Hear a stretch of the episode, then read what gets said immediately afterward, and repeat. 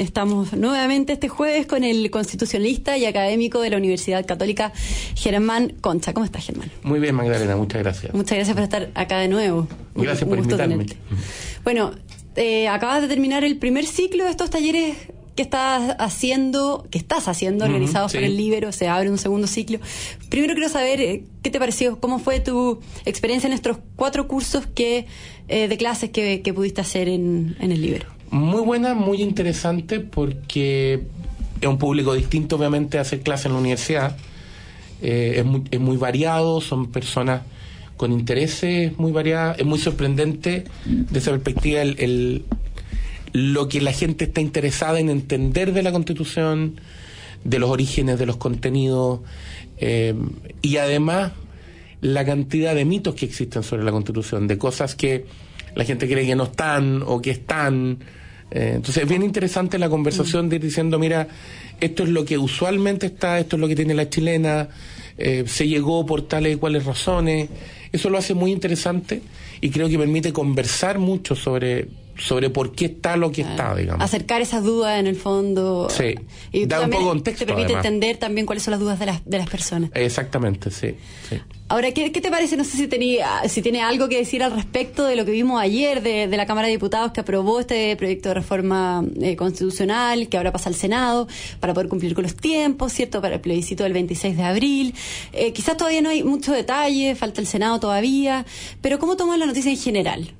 A mí lo que más me preocupa es esta, esta popularización de la FUNA, porque creo que la FUNA es lo menos, no solo es lo menos institucional que existe y, es una agresión en el fondo, sino que es lo menos democrático que existe.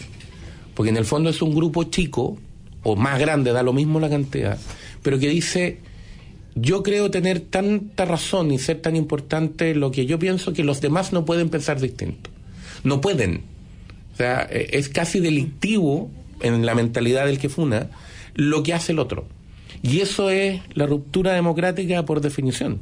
Si la democracia consiste en un proceso electoral en que nosotros votamos y yo asumo que yo estoy votando lo que a mí me parece correcto, pero que los demás también tienen derecho a pensar distinto y a votar distinto. Y eso no me da derecho a mí ni a insultar, ni a impedir, ni a decir que esas personas no deberían poder entrar o no, somos todos tenemos el mismo derecho a votar y todos tenemos que respetar nuestras opiniones. Entonces, me parece que la generalización de esa actitud es muy mala, no solo para la convivencia nacional en general, pero además para el sistema institucional. Y se instala como método de presión. Claro, se instala como método de presión eh, y diluye la democracia, porque al final, eh, a ver, esto es lo mismo que el voto secreto. ¿Por qué el voto es secreto? para que yo pueda votar en conciencia tranquilo y no tenga la presión. El voto secreto parte para evitar que el que tiene más poder presione al que tiene menos poder en el fondo.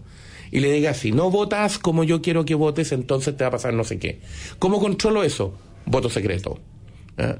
Entonces, esto es lo mismo. Es siempre lo mismo. Es el grupo que vocifera, el que hace uso de un poder ilegítimo, porque no está previsto, no es parte del sistema, y genera una presión indebida. Entonces es muy grave que esto se popularice y se normalice como parte del sistema. Porque afecta finalmente la democracia. Afecta la lógica de la democracia, afecta la lógica de los sistemas electorales, digamos. De eso quiero hablar, de los sistemas electorales. Pero ahora ya una conversación más para entender un poco por el contexto constitucional que estamos viviendo en Chile, entender qué son los sistemas electorales. O sea, tenemos distintos sistemas. Por ejemplo, está el mayoritario o el proporcional, eh, que es el de Chile. Quiero saber las diferencias entre, entre los sistemas electorales, cuál es la función que tienen estos sistemas, qué de ventaja tiene uno por sobre otro, etcétera. A ver, la idea es que tú tienes, eh, tú dices, el, la democracia se basa, si uno la quisiera resumir en simple, entre otras cosas, en que las personas votamos, ok. Pero hay que encontrar una manera de agrupar a las personas, a los ciudadanos, para que ese voto genere resultados que tengan efecto. Ese efecto es básicamente elegir autoridades o tomar decisiones en un plebiscito respecto de si algo se hace o no, hace, o no se hace. Eh, técnicamente tú dices que cuando agrupas a los votantes generas lo que se llama el cuerpo electoral, que es la agrupación de las personas habilitadas para votar en ciertos sistemas para que tú puedas determinar, transformar, por decirlo así, los votos en decisiones. Entonces tú dices, quiero elegir invento, 200 parlamentarios, ya. Y tengo 20 millones de personas que quieren, que son las que van a estar habilitadas para votar, supongamos. Bueno, ¿cómo convierto 20 millones de votos en 200 decisiones, digamos? ¿ya? Eso lo hace el sistema electoral. El sistema es el que dice ya, vamos a convertir los votos de las personas en cargos de tal o cual manera. En una decisión es más fácil porque tú dices, todos votan sumo y la en un plebiscito, digamos, y la decisión que tiene más votos gana, es más simple. Pero cuando tengo que elegir varios cargos, ¿cómo hago la conversión? ¿Ah? Y ahí tú tienes básicamente dos grandes sistemas, como polo. Partiendo siempre que la regla es que la mayoría gana, eh, esa, es la regla basal de la democracia, eh, por lo tanto hay que tener cuidado porque hay algunos que hablan de sistemas minoritarios. Los minoritarios no es que gane la minoría, es que la minoría obtiene algo. Porque la, la pregunta que tú te haces es, la mayoría se lleva todos los cargos o se lleva solo algunos cargos y la segunda fuerza se lleva otros cargos. Entonces, el sistema mayoritario, la lógica de los mayoritarios es que la mayoría se lleva todos los cargos.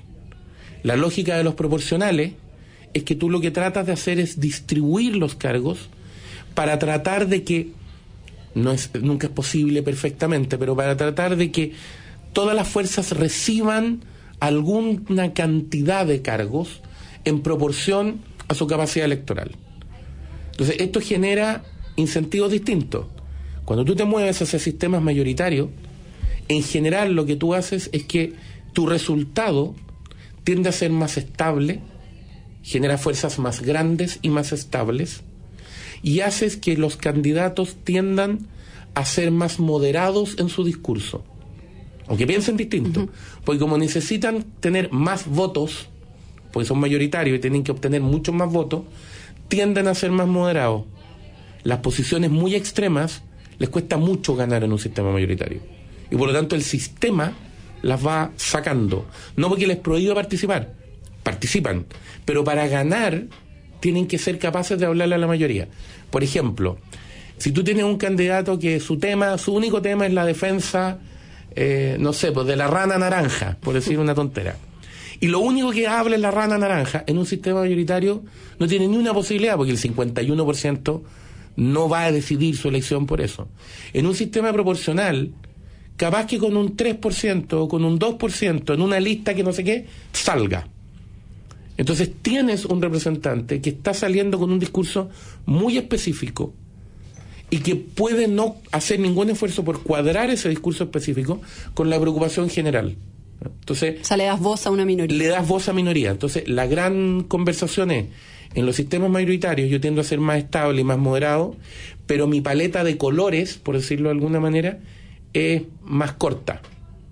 En cambio, en un sistema proporcional, yo tiendo a ser menos estable, menos moderado, hay más posiciones extremas representadas, pero la paleta es más variada, hay más colorido, digamos. Ahora también hay otro sistema, está el sistema uninominal, ¿cierto? A ver, que nunca se ha utilizado acá en Chile. No, no se ha utilizado, el, el uninominal es, a ver, no se ha utilizado para parlamentarios, pero es el sistema de los alcaldes, es el sistema del presidente de la República. El, el uninominal es el mayoritario puro, es una forma de mayoritario, en que en el fondo, para, explicarlo fácil, en el uninominal, cada distrito elige un cargo. Por lo tanto, el que tiene más votos, gana. En el caso de los alcaldes, funciona así. En el caso del presidente, lo que pasa es que el distrito es todo el país, digamos, para este efecto, pero eliges a una sola persona. Eh, es el que utilizan para el sistema parlamentario los ingleses, es el que tiene Estados Unidos, el que tiene Francia. Eh, tiene una serie de ventajas. Eh, una de las grandes ventajas, a mi juicio, de lo uninominal es que es muy fácil de entender. Los sistemas proporcionales tienen el problema de que el votante no lo entiende. Este es más simple. Claro, el de cifra repartidora, cuando tú le tratas de explicar a alguien en Chile cómo funciona el de cifra repartidora, necesita una pizarra. Empezar con una pizarra y decirle, mire, lo que pasa es que se cuenta así, no sé qué. El uninominal es súper simple. Mire, aquí se elige una persona. ¿Y quién gana? El que tiene más votos. Ah, ya, perfecto. Esa simpleza además está asociada a otra cosa. El votante entiende fácil que su voto tiene efecto. Si yo estoy de acuerdo con mi diputado, porque yo tengo un solo diputado, que es el de mi distrito, voy a votar para mantenerlo. Si lo quiero sacar y lo quiero cambiar por otro, voy a votar por otro para cambiarlo. Y el efecto se produce. Yo el efecto lo veo. En un proporcional, por ejemplo, en que tienes, no sé, distritos que eligen cuatro, distritos que eligen cinco, distritos que eligen tres, siempre al final el resultado es que todos tenemos alguno. Entonces, es más difícil que el votante sienta que su voto produce de verdad un efecto transformador grueso, por decirlo así. Porque va, hace, saca a su diputado, sí, pero los otros también sacan el de él. Y lo otro que, que, produce el mayoritario, y que el uninominal es muy nítido en eso, es la obligación de hablarle a la mayoría del distrito. Porque como yo tengo que tener más votos, tengo que tener capacidad de entender lo que ese distrito necesita y hacer un discurso que le hable a la mayoría, porque si no yo pierdo. Entonces, eh, tú puedes ser un candidato con un discurso más eh, especial, por decirte, imaginemos ahí en uninominales candidatos que son más ecológicos, por ejemplo. ¿A qué hacen? Se van a lugares más pro tema ecológico, pero igual tienen que hablarle a la mayoría no pueden, no pueden hacer un discurso que esté centrado en un 5%, en un 7%. No, tienes que partir de ahí, pero hacerte cargo de los problemas gruesos. Y ahora con la, discusión actual constitucional, ¿puede ser una buena oportunidad, Germán, para volver a definir nuestro método electoral? O sea, o, ¿es una buena opción mantener el sistema proporcional que tenemos hoy o podría ser el momento de innovar o de cambiar por otro método? Lo que pasa es que de nuevo tienes un tema eh, que Chile ha venido cambiando. Eh, la constitución, eh, el, sistema de la constitución del 80 originalmente lo que tenía era un sistema proporcional mayoritario. El binominal era una forma de hacer un proporcional que se acercara lo más posible al efecto de un mayoritario. Y por lo tanto generaba los efectos de un mayoritario. Estabilidad, dos grandes coaliciones y discursos más moderados. Eh, lo que se hizo en la reforma fue ir hacia un proporcional, proporcional, por decirlo así. ¿Qué significa eso? Que te abrió más la paleta, mm. te dispersó más el sistema, por el efecto de las listas, permitió que personas con muy pocos votos fueran elegidos, con muy poca representación proporcional, digamos. Entonces, tú tienes una discusión en los proporcionales, que es una discusión que ha empezado a salir ahora en Chile, que de repente decir, oiga, pero este parlamentario está electo y tiene un 3,25% de los votos o un 8, no sé qué, y se quedó afuera este, eso es típico de los proporcionales. Eso en el uninominal no pasa, porque el que gana gana con más. No no tienes no tienes no más opción. no tienes más opción, digamos. Entonces, ahora el proporcional se justificó en su momento con el argumento de incorporo más gente, incorporo más visiones distintas, etcétera. Eso es cierto. El proporcional incorpora más visiones distintas. Ahora, el resultado del proporcional hace más difícil hacer coaliciones, te hace la política más inestable. Por lo mismo. Pero podríamos volver ahora a discutir estos temas nuevamente. ¿Tienen que quedar dentro de la Constitución?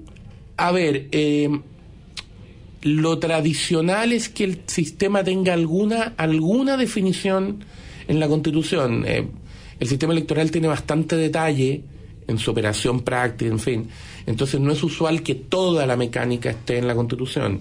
Pero, por ejemplo, el presidente de la República, la definición de que el presidente se elige por mayoría absoluta y que si no hay mayoría absoluta en primera vuelta tiene que haber segunda vuelta, eso está en la Constitución. En un sistema, si tú quisieras replicar esa lógica en el Parlamento, lo que tendría que estar en la Constitución es la opción por un sistema. Hoy día no está en la Constitución. La opción es de la ley. es ley orgánica, una ley que tiene un rango superior a la ley normal pero está ahí la opción. Ahora, es una regla muy importante, no solo porque es la que define a quién eliges, sino que porque genera los incentivos. Según la regla, es como juegas. Esto es bien importante. Si yo te digo, insisto, em, que voy a ir al proporcional, yo le digo a los candidatos con posiciones más de nicho que tiene sentido que mantengan esas posiciones de nicho. Si yo tengo un sistema mayoritario, yo obligo al candidato de nicho a tener un discurso un poquito más ancho, porque tiene que ir por más votos. Bueno, nos tenemos que despedir. Muchas gracias, Germán. Quedó todo súper claro y vamos a tener que volver a entrar al detalle, sobre todo de, lo del presidente que nos quedó pendiente. Sí, de todas maneras. Eh, del sistema presidencial o no para esta discusión constitucional el próximo jueves. Ok. Muchas gracias.